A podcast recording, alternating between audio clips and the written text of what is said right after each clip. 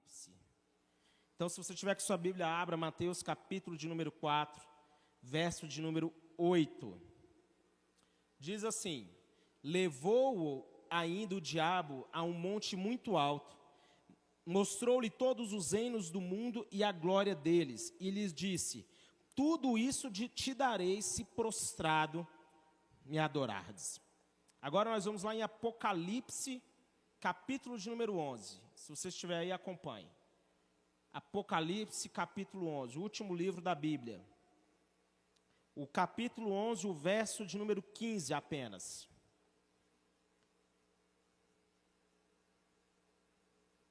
Apocalipse 11, verso 15. Diz assim: O sétimo anjo tocou a trombeta e houve no céu grandes vozes dizendo: O reino do mundo se tornou de nosso Senhor e do seu Cristo, e ele reinará pelos séculos dos séculos. Amém? Somente até aí. Eu quero convidar você a curvar sua cabeça, fechar os seus olhos. Quero fazer mais uma oração com você. Pai, nesse momento eu quero te dar graças por essa noite, por esse culto. Quero te bendizer, te exaltar. Eu peço a Deus que essa ministração, essa palavra, assim como queimou no meu coração, que ela venha queimar hoje no coração do teu povo, que o Senhor venha trazer sobre nós a revelação, as verdades que estão aqui para nós, para o nosso crescimento. Eu te dou graças e te agradeço por essa noite, em nome de Jesus. Queridos, o livro de Apocalipse é um livro sobre Cristo. Ele não aponta para um fim trágico, mas ele mostra, na verdade, qual é o nosso destino. É interessante falar isso por quê? Porque muitas vezes, quando nós pensamos no livro, pensamos no Apocalipse em si, nós imaginamos sempre um evento trágico. E Hollywood, né, com seus filmes, eles sempre trazem filmes com essa ideia de um, apoca, um, pós um mundo pós-apocalíptico, onde as coisas sempre estão sempre piores do que hoje, é ou não é verdade? Quando você, você assiste, por exemplo, lá Jogos Vorazes, é, tem aquele outro do Insurgente, eu esqueci agora o nome do Divergente. Esses filmes sempre trazem uma ideia de um mundo muito ruim. E Apocalipse também, na cultura que nós crescemos por vezes, nos ensina a, re, a ter receios daquilo que está escrito nesse livro. Porém, o livro de Apocalipse é a revelação da vitória de Cristo sobre todos os principados e potestades, sobre as hostes malignas. O livro de Apocalipse, ele é, na verdade, um grande spoiler ele revela o fim da história. E o fim da história é o nosso Cordeiro venceu, Jesus venceu, ele triunfou, ele venceu sobre principados, sobre potestades, ele venceu o pecado, ele venceu a morte. Se você lê o livro de Apocalipse, você vai ver que ele traz a revelação que o nosso Senhor venceu. É você saber o final da história, saber que no fim vai, dar, vai ficar tudo bem. Quantos entendem isso aqui em nome de Jesus? Mas para muitos de nós cristãos, falta perspectiva quanto à natureza do conflito que nós estamos vivendo hoje. E é, eu estou lendo um livro, e esse livro está simplesmente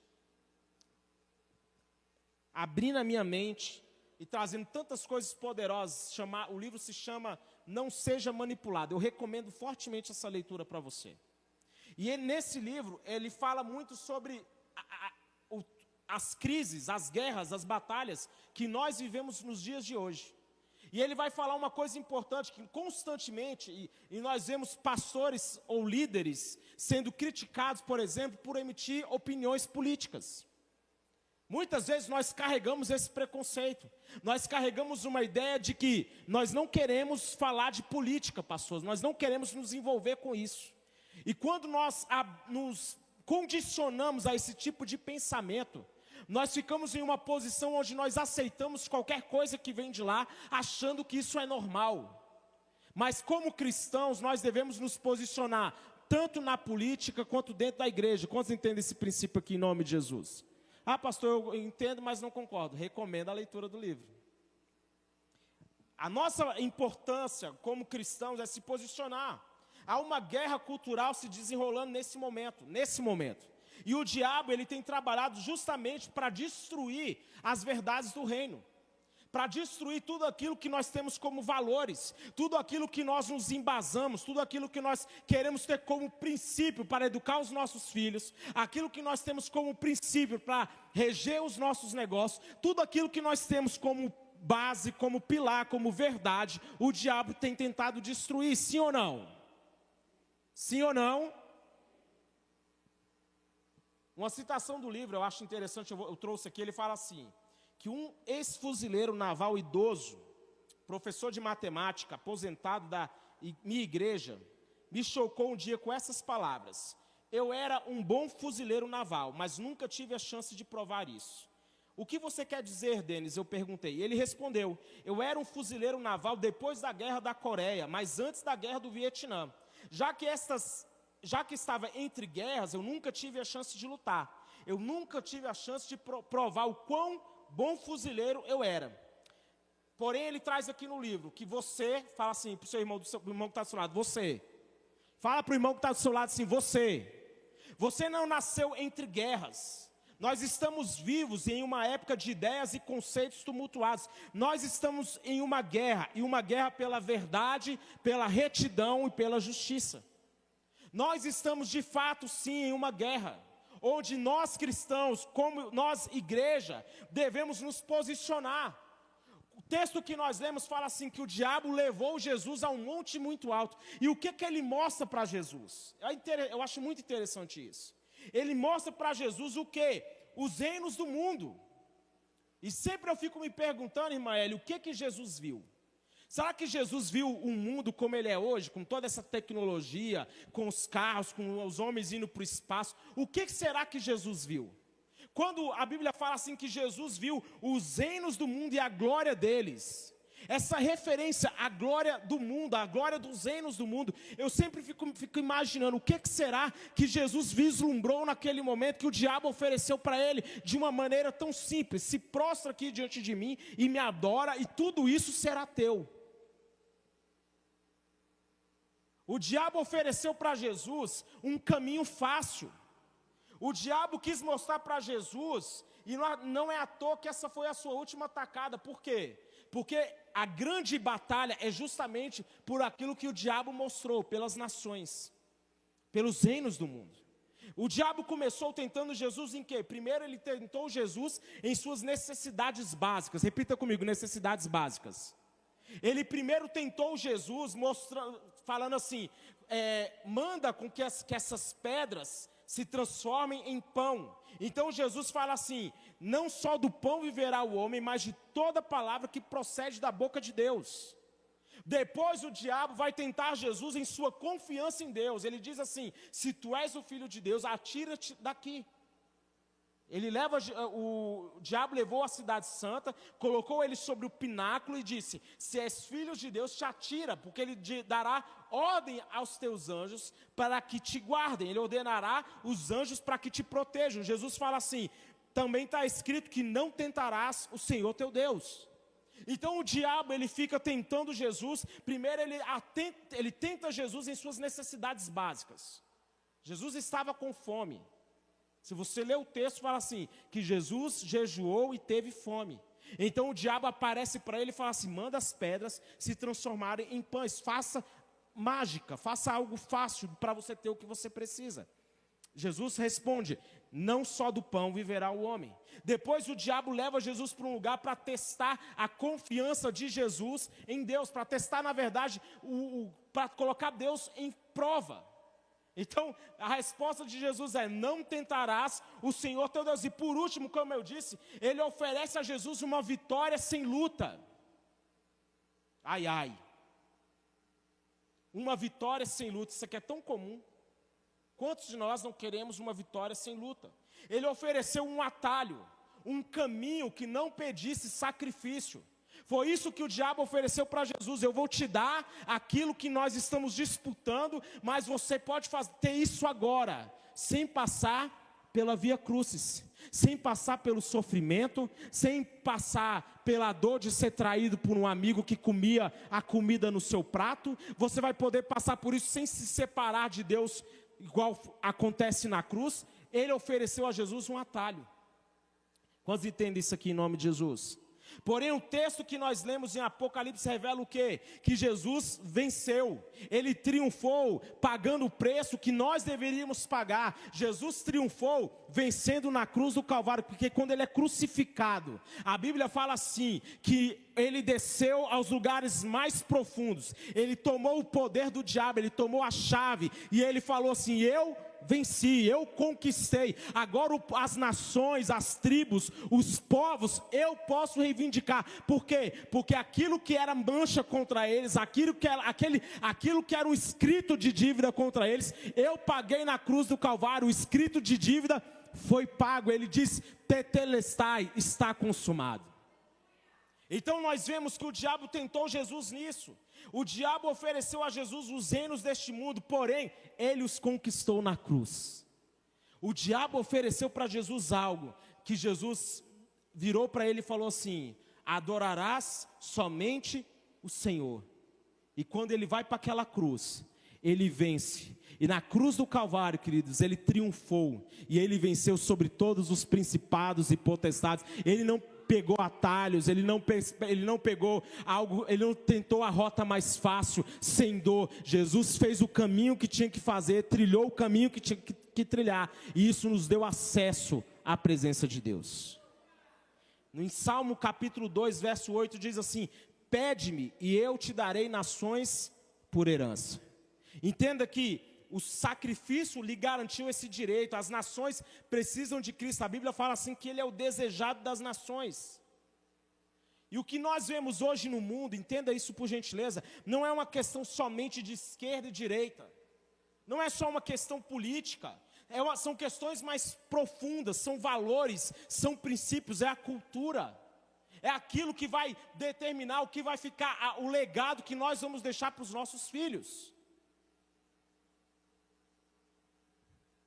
Há pessoas que estão sem esperança e entender o nosso papel é importante. As nações estão nesse conflito, não é só aqui no Brasil, entenda. Mas qual é o nosso papel como igreja? Fala assim bem forte comigo: revelar Cristo ao mundo. Fala bem forte isso. Há pessoas sem esperanças, pessoas que estão presas em um ciclo de improdutividade. Mas a esperança ela deve ser a nossa bússola. Como eu disse, por que, que tem tantas pessoas sem expectativa, sem esperança? Por quê? Porque elas olham para o mundo como está e elas ficam se baseando apenas nesse sistema político. Elas olham e elas se baseiam apenas naquilo que, nós, que os nossos olhos estão vendo. E muitas vezes, aquilo que nós estamos vendo não é agradável.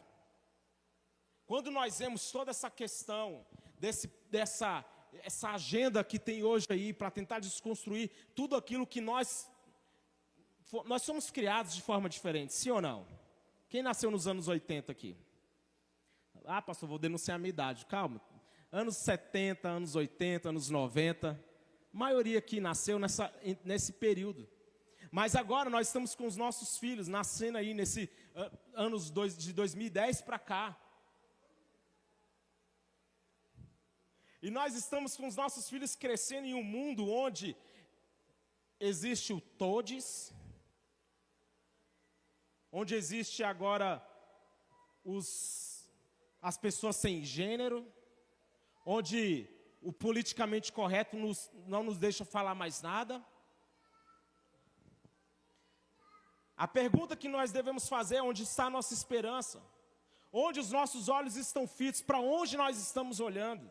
Onde estão as nossas expectativas? Pode haver pandemia, guerras, perseguições, mas os nossos olhos estão no Senhor. E a Bíblia fala assim: em seu nome as nações porão a sua esperança. A nossa esperança está nesse nome, é Jesus Cristo, é aquele que venceu na cruz. A nossa esperança não reside na força do nosso braço, a nossa esperança não reside no nosso intelecto, a nossa esperança é o Cristo que venceu, Jesus Cristo, aquele que veio à terra, cumpriu o seu ministério e quando ele foi para aquela cruz do Calvário, morreu em nosso lugar, a batalha foi vencida ali. Ei, entenda com a sua mente agora, racionalmente, ele venceu. O que você está vendo agora não é uma batalha de, que, de só de que o diabo está assim, desesperado. Eu tenho, eu tenho que arrastar alguém comigo. Mas eu vou repetir.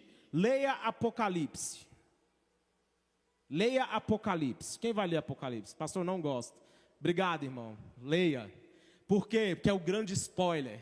Quando você lê Apocalipse, você tem uma convicção no seu coração: meu Jesus já venceu por mim. Ele já venceu. O que eu preciso fazer hoje? Escolher continuar trilhando o caminho com Ele, continuar declarando Ele é o meu Senhor. Ainda que o mundo tente nos parar, tente nos calar, tente nos reduzir, eu vou continuar declarando que Ele é o meu Senhor. Eu vou continuar declarando que Ele é aquele que pagou o preço que a humanidade deveria pagar. E a Bíblia fala, queridos, que Ele comprou para si povos de todas as tribos, línguas, raças, nações. É importante pregar Jesus, mas também é importante pregar o que ele pregou. O que significa pregar o reino? Significa simplesmente pregar sobre a autoridade de Jesus expressa no coração dos crentes, a qual, por sua vez, impacta a sociedade e a cultura. Vou repetir: nós devemos pregar Jesus, mas também devemos pregar o que Jesus pregou. Jesus ele pregava uma mensagem de: venha o teu reino e seja feita a tua vontade na terra como é no céu. Mas como eu disse, eu aprendi assim, nós ficamos muito limitados a uma visão apenas escapista, fuga, porque o mundo é mau, pastor, e nós precisamos ir embora daqui, então nós estamos esperando o arrebatamento. Enquanto Jesus nos comissionou a ir por todo o mundo e fazer discípulos de todas as Fala comigo bem forte, de todas as nações. Agora, uma frase muito conhecida diz que o que Deus é para nós, Ele será através de nós. O que Deus é para mim, Ele vai ser através de mim. Agora eu quero falar alguns pontos importantes que nós, te, que nós precisamos ter nos dias de hoje, como cristãos. As coisas vão ficar muito tensas nos próximos meses. Ainda mais com essa questão de eleição. Vai ficar muito mais polarizado para quem é cristão, muito mais. E eu vou repetir: não é só uma questão de esquerda e direita. Um cristão tem que ser, primeira coisa que eu vou trazer aqui, posicionado. Um cristão tem que ser posicionado. E uma frase vai dizer assim: que nessa era do politicamente correto, algumas pessoas parecem não saber que ter escrúpulos em relação às palavras pode significar ser cego para as realidades. O politicamente correto é a tirania educada. O politicamente correto é um estado que, onde as palavras importam mais do que os fatos. A narrativa prevalece aos fatos. Isso é o politicamente correto. E como cristãos, eu vou dizer uma verdade dura que chega de viver em cima do muro, irmão. Muitas vezes um cristão se, se perde justamente por isso, vive em cima do muro. Ele não quer desagradar, não quer ser mal interpretado. Mas eu vou repetir: não podemos ficar em cima do muro. Olha para a parábola das dez virgens. É uma história muito clara de quem está preparado e de quem não está. O noivo vai chegar à meia-noite, ou você vai ser daquelas que estão com as lamparinas acesas, ou você é aquele que vai estar com a sua lamparina apagada. Mas hoje, no politicamente correto, o, as virgens que não deram as suas lamparinas, que não, não compartilharam o seu óleo, vão ser as erradas, sim ou não? Dava para dividir, pastor. Por que, que elas não dividiram, né? Preparação. Hoje, se falar que uma estavam prontas para o noivo, fizeram aquilo que era correto, se prepararam, mas tadinha daquelas que não se prepararam. Ofende, se ofende.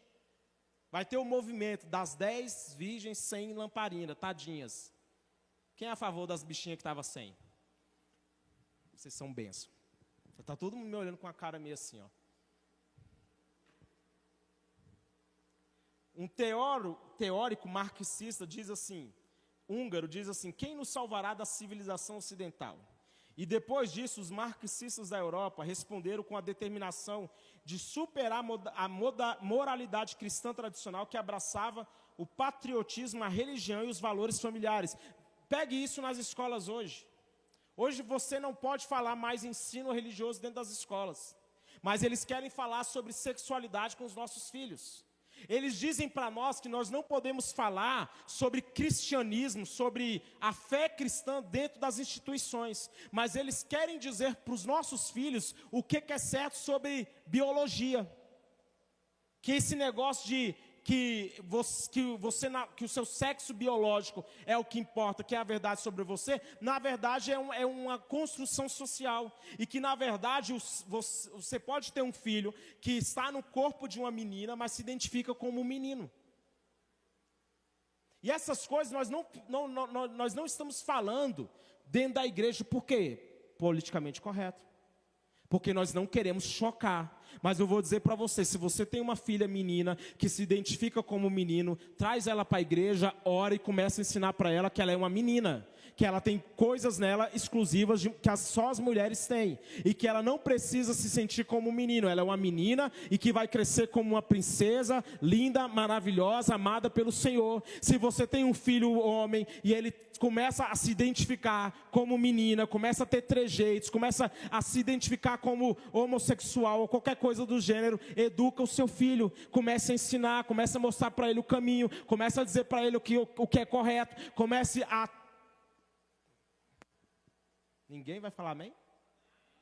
Estou chocando aqui, misericórdia. O bispo não está aqui, depois não prego mais.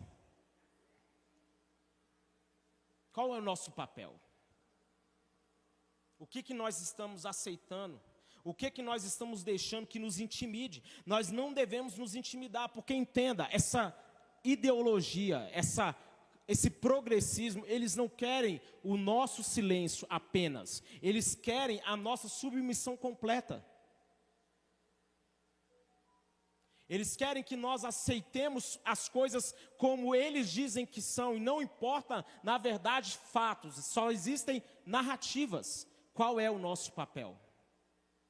O que nós devemos fazer enquanto igreja? Essa guerra, essa natureza, essa é a natureza da guerra espiritual que nós estamos vivendo. Não existe coexistência pacífica.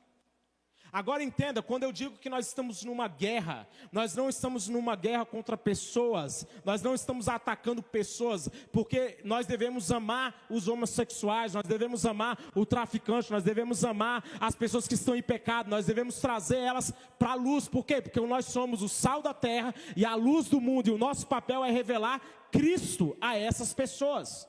Essas pessoas elas precisam ter um encontro com Deus e elas vão ter um encontro com Deus através da igreja, através da sua vida, sim ou não?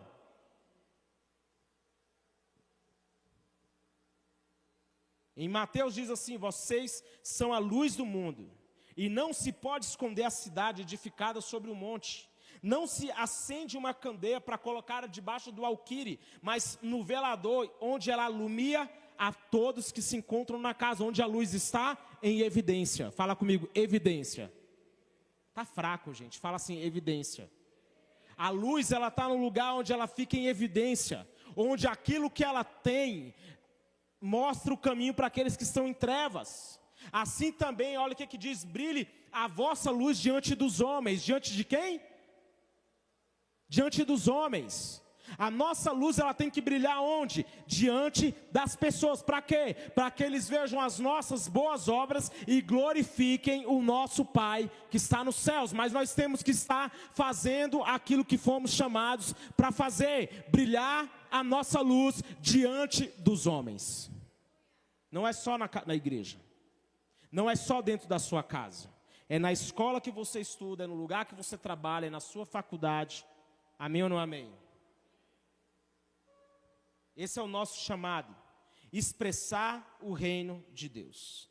Agora, olha só, o mundo vai saber quem Deus é através de nós. E eu gosto muito desse texto de, Efésios que diz assim: que a intenção dessa graça era que, mediante a igreja, a multiforme sabedoria de Deus, se tornasse conhecida dos poderes e autoridades.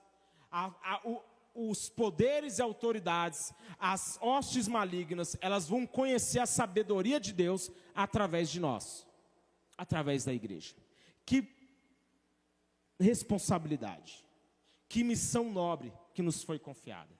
Revelar Cristo ao mundo é justamente andar nessa verdade, é sermos o sal, é sermos a luz, é sermos pessoas posicionadas. Fala comigo, posicionadas. Segundo aspecto importante que nós precisamos ter, criar novos hábitos. Isso pode parecer muito clichê, mas é a pura verdade. Porque nós ficamos esperando que decisões políticas ou da classe política melhorem a nossa vida. Nós ficamos esperando, nós ficamos, nós estamos aí torcendo para que o preço da carne abaixe. Ficamos torcendo para que o dólar abaixe, a gasolina abaixe junto. Nós ficamos sempre num estado de passividade, mas a verdade é que tem coisas que nós só vão acontecer quando nós nos colocarmos em movimento. Quando nós agirmos, quando nós sairmos do nosso, da nossa mentalidade de limitação, há coisas que só acontecem, muitos milagres na Bíblia são assim. Quando o homem se coloca em movimento, Jesus tem um encontro com um homem cego. O homem é cego de nascença, então Jesus vai lá, faz uma mistura de lama com cuspe e coloca, aplica no olho do homem, e Jesus fala assim: vai se lavar lá no tanque de Siloé. Eu acho interessante essas ordens de Jesus, porque Jesus poderia curar ele ali no momento. Jesus podia tocar na mente dele e dizer: volte a ver, sim ou não? Jesus poderia muito bem apenas dar uma ordem volte a enxergar. Mas Jesus faz algo, Jesus fala assim, Jesus faz todo aquele movimento, prepara o cuspe com saliva, coloca com, com, lama, faz a lama, né, coloca no olho do, do cego e fala assim, agora você vai lá se lavar. O homem foi cego até o tanque de Siloé. O homem foi até o tanque de Siloé sem enxergar. Mas sabe o que a Bíblia fala? Que ele voltou vendo.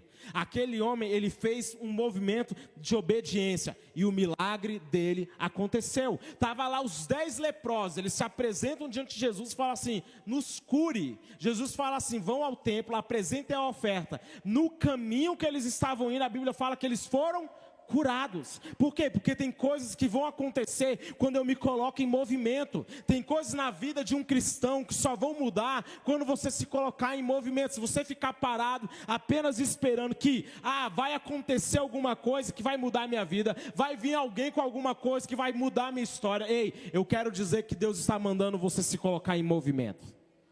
Deus está falando hoje, comece a agir, se mexa, se mova, faça. A Bíblia fala assim que que levante-se e refuja. Fala assim: é hora de se levantar.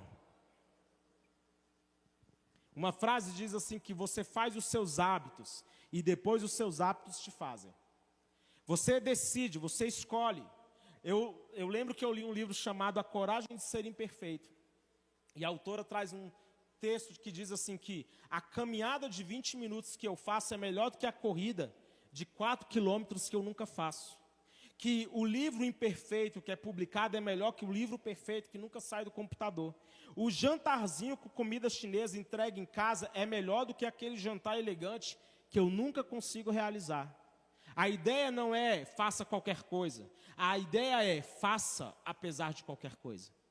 É mesmo com dificuldades, eu vou fazer. Mesmo com limitações, eu vou tentar. Pastor, as coisas estão muito caras, eu vou continuar tentando. Pastor, no meu trabalho as coisas estão difíceis, eu vou continuar trabalhando. Pastor, está muito difícil educar filhos nesse tempo, eu vou continuar fazendo. Eu não vou me limitar, eu não vou colocar culpados para os meus contextos, para as minhas circunstâncias. Por quê? Porque a vida é assim, tem embates, tem dificuldades, mas Deus está comigo. Eu vou continuar trabalhando, eu vou continuar tentando, eu vou continuar me levando levantando amanhã, eu vou tentar de novo. Pastor, não deu certo. Continua tentando. O justo cairá sete vezes, mas se levantará.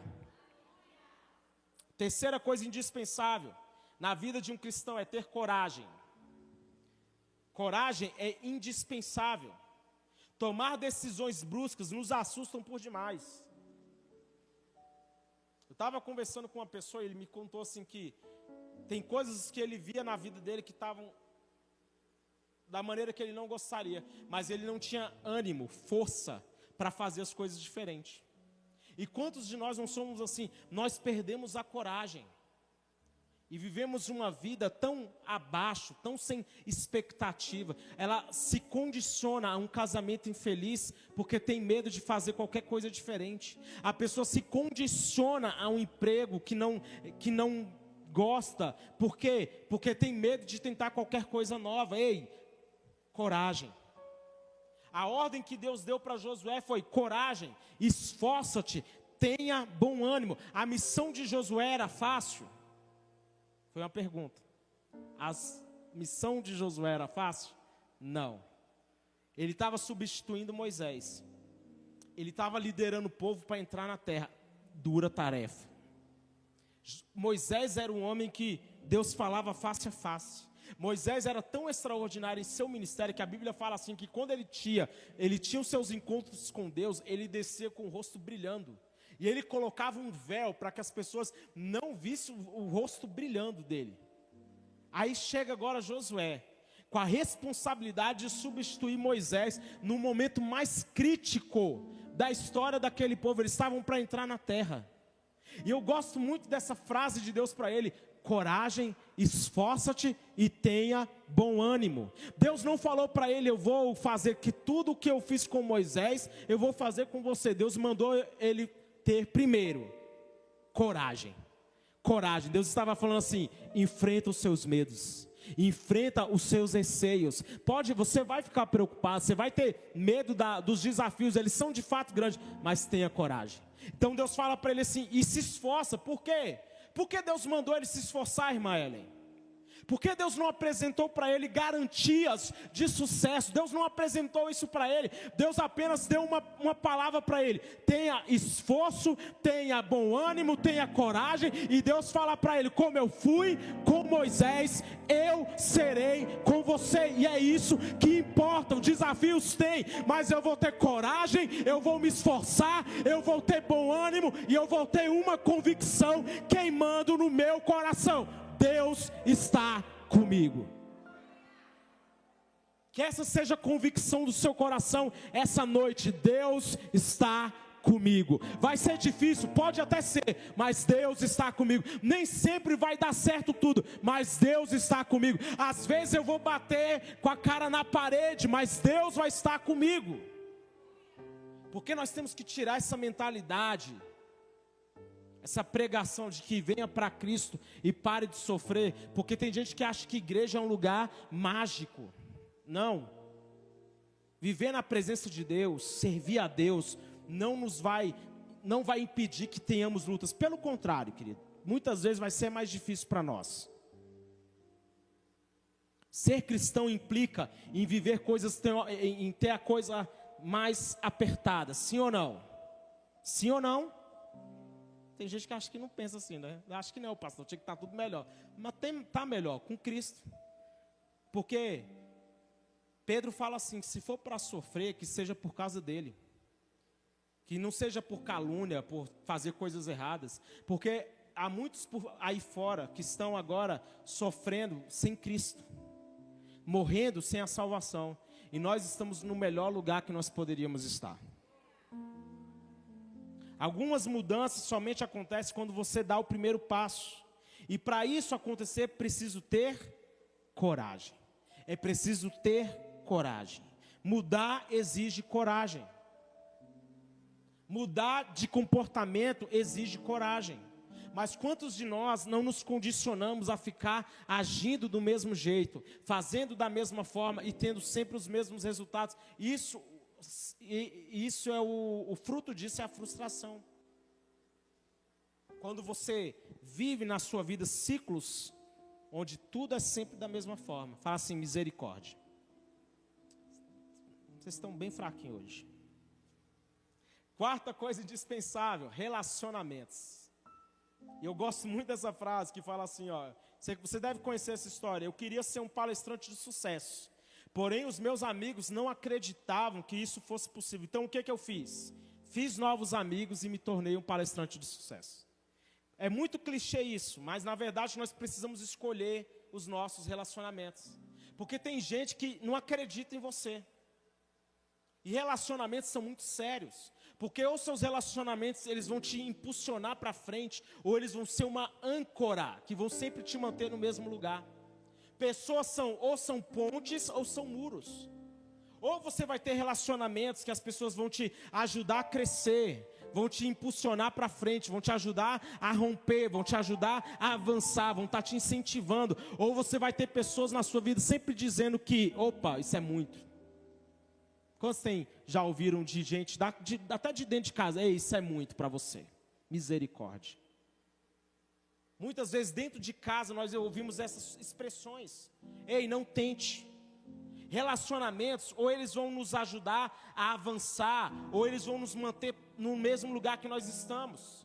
Davi ele carregava uma essência tão poderosa que ele influenciou os homens que estavam com ele, os homens que se juntaram a Davi. A Bíblia vai falar assim que eles eram homens apertados, endividados, pressionados, eram tipo a ralé. Os homens que se juntaram com Davi em, na caverna de Adulão eram os tipos de homens que ninguém queria ter perto. Mas muitos desses homens vão se tornar depois os valentes de Davi. Você vai ouvir a história depois de um homem chamado é, Josebe Bassabete, que ele agitou sua lança contra 800 homens e os feriu de uma só vez. Imagina esse homem extraordinário. Davi tinha um segundo homem chamado Eleazar, homem valente e perseverante. Em uma batalha, ele lutou contra os filisteus até a sua mão ficar grudada na espada. Imagina o homem lutando de uma maneira tão intensa que quando foram soltar, a espada nem soltava da mão dele. Um outro homem, a Bíblia vai falar assim, que Samac colocou-se no meio de um campo de lentilhas, enquanto Israel fugia dos filisteus, ele feriu sozinho todos os inimigos. Esses homens que eu acabei de citar aqui foram os, alguns dos valentes de Davi. Esses homens, eles tinham em Davi como um referencial, um espelho. Davi se a, o fato deles se relacionarem com Davi impulsionou esses homens a serem essas pessoas excepcionais. Eu pergunto para você, quais são seus relacionamentos? Para onde os seus amigos te levam? Para onde os seus amigos estão te impulsionando? Escolha os seus relacionamentos. Casamento é justamente uma é, não é só sobre dividir um teto. Casamento é sobre encontrar alguém para dividir um propósito. Casamento é sobre isso, é um relacionamento. Então, é, você que está solteira, escolha bem seu parceiro. Estou querendo casar algumas pessoas aqui da igreja. Estou numa missão. Benaía, filho de Joiada, um outro homem, a Bíblia diz assim: que ele matou dois guerreiros de Moabe, desceu no buraco e matou um leão. Matou um egípcio também de grande estatura. Homens extraordinários. A verdade é que nós podemos ser, com os nossos relacionamentos, pessoas que vão avançar, que vão crescer, que vão romper.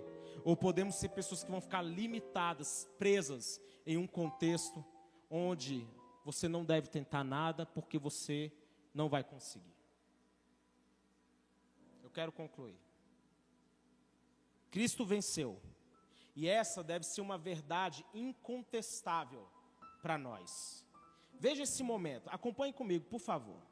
Apocalipse, capítulo de número 5, verso de número 6, diz assim: Então vi um cordeiro, isso aqui é João falando, que parecia estar, ter estado morto, de pé no centro do trono, cercado pelos quatro seres viventes e pelos anciãos.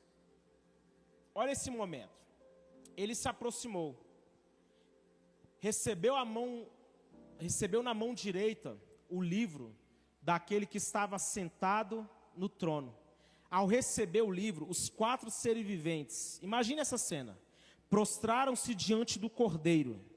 Cada um deles tinha uma harpa e taças de ouro cheias de incenso, que são orações dos santos, e eles cantavam um cântico novo: Tu és digno de receber o livro e de abrir os seus selos, pois foste morto e com teu sangue compraste para Deus homens de toda tribo, língua, povo e nação.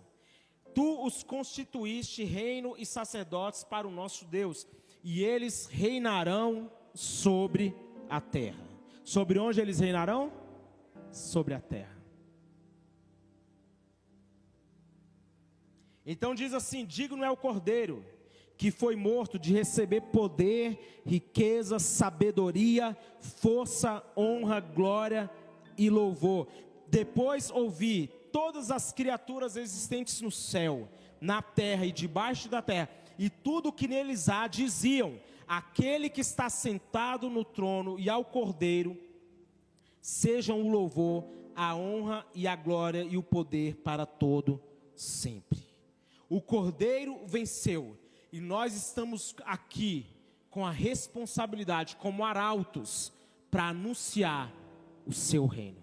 Nós estamos aqui com a missão de anunciar, de revelar Cristo ao mundo. Nós estamos aqui com a responsabilidade, nós estamos em uma guerra. E qual que é o nosso papel? Revelar Cristo ao mundo. Essa é a missão que nos foi confiada. E para isso nós precisamos, como eu falei, primeiro, nos posicionar. Cristão tem que ser alguém posicionado. Fala para o seu irmão assim: saia de cima do muro. Fala forte, mano. Fala assim: saia de cima do muro. Fala assim: segundo ponto importante, crie novos hábitos. Faça, tenha coragem e tenha bons relacionamentos. Isso são, são coisas indispensáveis. Deus tem coisas para fazer ainda nesse tempo. Eu tenho tanta convicção disso. Que tem coisas que nós olhamos ao nosso redor hoje. E elas nos preocupam e nós ficamos chocados com o mundo como ele está. Mas eu acredito que, como foi ministrado aqui, se não me engano, no domingo, ou foi no domingo retrasado, a Bíblia diz assim: que toda a terra se encherá do conhecimento da glória de Deus, e isso é através de nós.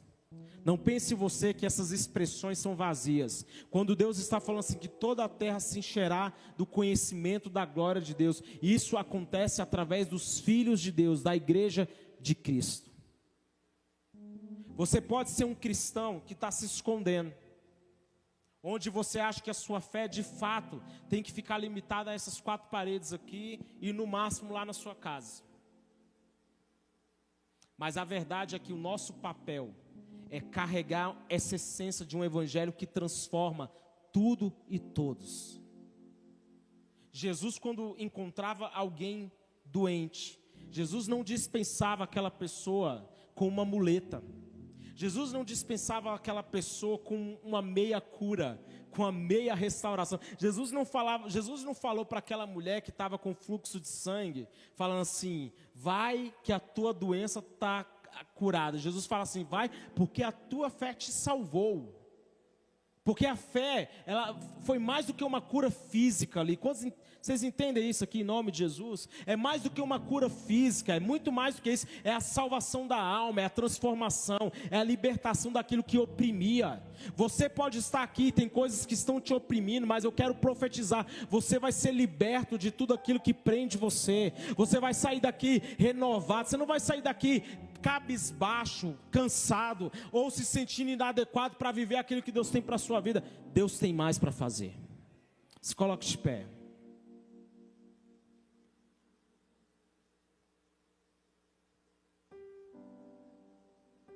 Revelar Jesus, revelar Cristo é o nosso papel. Ele é digno. Entenda que quando ele morreu naquela cruz do Calvário, o jogo foi vencido. Eu gosto de fazer essas analogias de futebol porque eu sou fã de futebol, né? Então você tem que imaginar que não tem uma partida acontecendo agora onde o jogo está muito difícil tá 2 a 2 está indo para prorrogação e vai dar e pode dar ruim. Não, não pode dar ruim. Já deu bom e bom demais. Já aconteceu, cheque mate, vitória consumada. Tudo que nós temos que fazer hoje é assumir a nossa responsabilidade em propagar essa vitória que já foi consumada na cruz. O evangelho é isso. São as boas novas dizendo a vitória já foi consumada.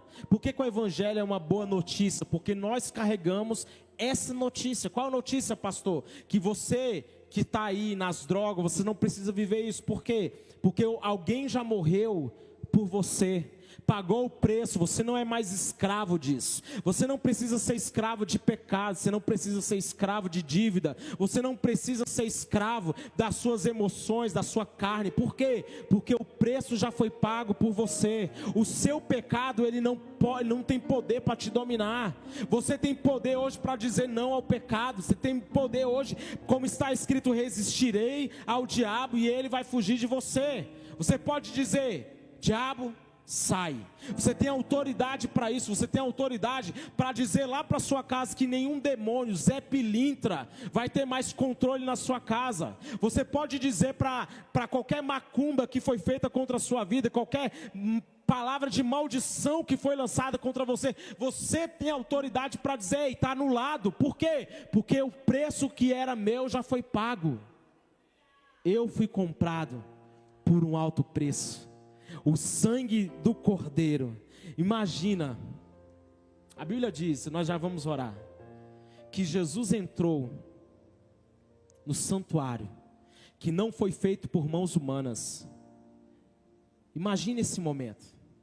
Ele entrou no santuário que não foi feito por mãos humanas e ele se apresentou diante de Deus. E quando ele se apresenta diante de Deus, ele diz basicamente o seguinte: eu comprei as nações. Eles não precisam mais ficar na mão do diabo. Por isso, queridos, é importante entender o nosso papel hoje. Não entregue nada mais na mão do diabo. Pare de entregar sua casa na mão do diabo. Pare de entregar a sua vida na mão do diabo. Pare de dizer que esse ah, não tem mais jeito. Ele pagou o preço.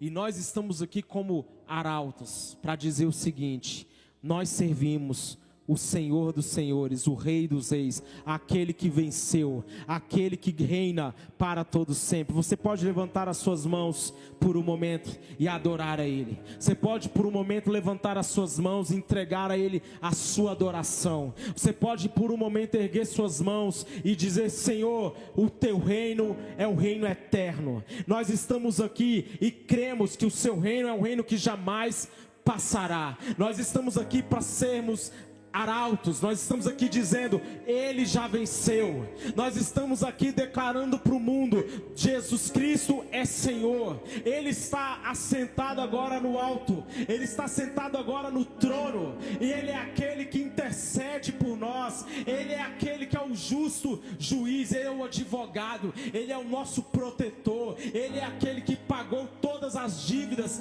que eram nossas, Ele é aquele que levou sobre si as enfermidades enfermidades, Ele é aquele que levou sobre si as doenças. Então, doença, bata em retirada agora. Então, enfermidade, você não tem mais poder sobre a minha casa. Eu anulo todo o decreto do diabo contra a minha casa, contra a minha vida. Eu anulo agora no nome de Jesus toda palavra de morte que foi lançada contra a minha vida. Eu digo agora não a tudo aquilo que o diabo tem contra a minha vida. Eu rejeito agora todo pecado. Eu rejeito agora toda impureza. Eu rejeito agora todo pensamento de suicídio. Eu rejeito agora todo pensamento de morte. Eu posso viver em novidade de vida.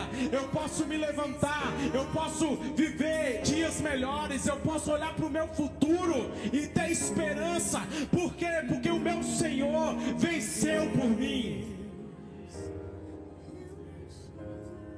Ele venceu por mim. Ei, renove as suas esperanças hoje. Levante suas mãos para os céus e fale assim: A minha esperança está viva. Levante suas mãos e fale assim: Eu tenho esperança no meu amanhã. Eu tenho esperança, como aquela canção diz: Porque Ele vive, eu posso crer no amanhã. Porque Ele vive, eu posso sonhar. Ei, sonhe em ter, em ter a sua casa. Sonhe em ter seus filhos. Sonhe em ter o emprego que você quer. Não fique não deixe o diabo roubar o seu futuro.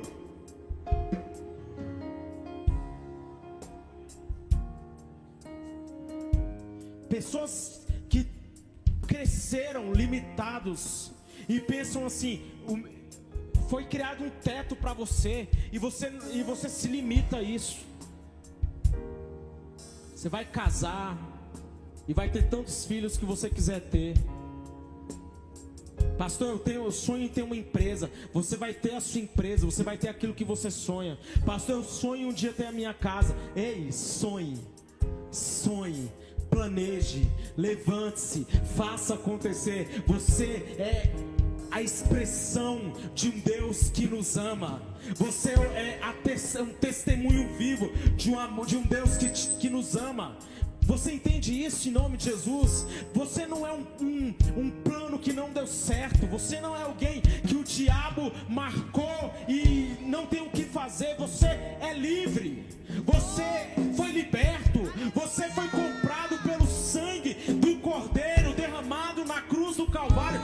Fez isso para te dar liberdade, para te dar oportunidade. Eu sonho, eu planejo, eu sei que eu posso viver coisas melhores. Por quê? Porque Jesus é Senhor sobre a minha vida. Porque o diabo não tem poder sobre a minha vida. Porque não existe seta maligna que possa prevalecer.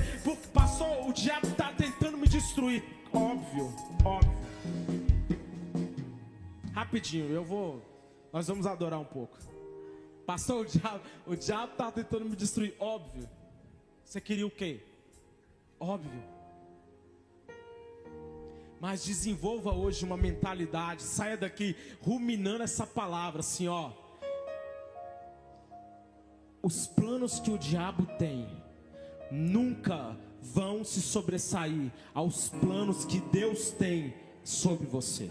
Não tem planos que o diabo tenha contra a sua vida que vão ser maiores, mais poderosos do que os planos que eu tenho a vosso respeito planos de paz e não de mal, para dar a vocês um futuro e uma esperança. Então, erga suas mãos para os céus, se você tem esperança, erga suas mãos bem alto e fala assim: Eu tenho esperança, eu, tenho expectativa.